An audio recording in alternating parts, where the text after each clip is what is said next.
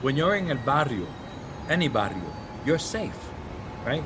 Because everything is okay there.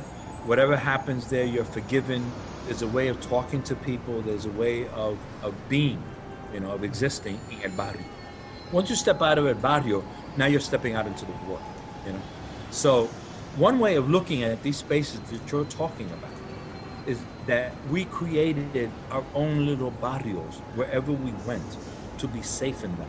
You know, we can talk our language, you know, or, or the broken Spanish and English that, that we grew up with, you know, or that we can dance to our music, you know, or that we can make fun at each other, you know, without other eyes looking at us. And that's because we created these barrios. You know, if you define barrio as a safe place where you can be who you are,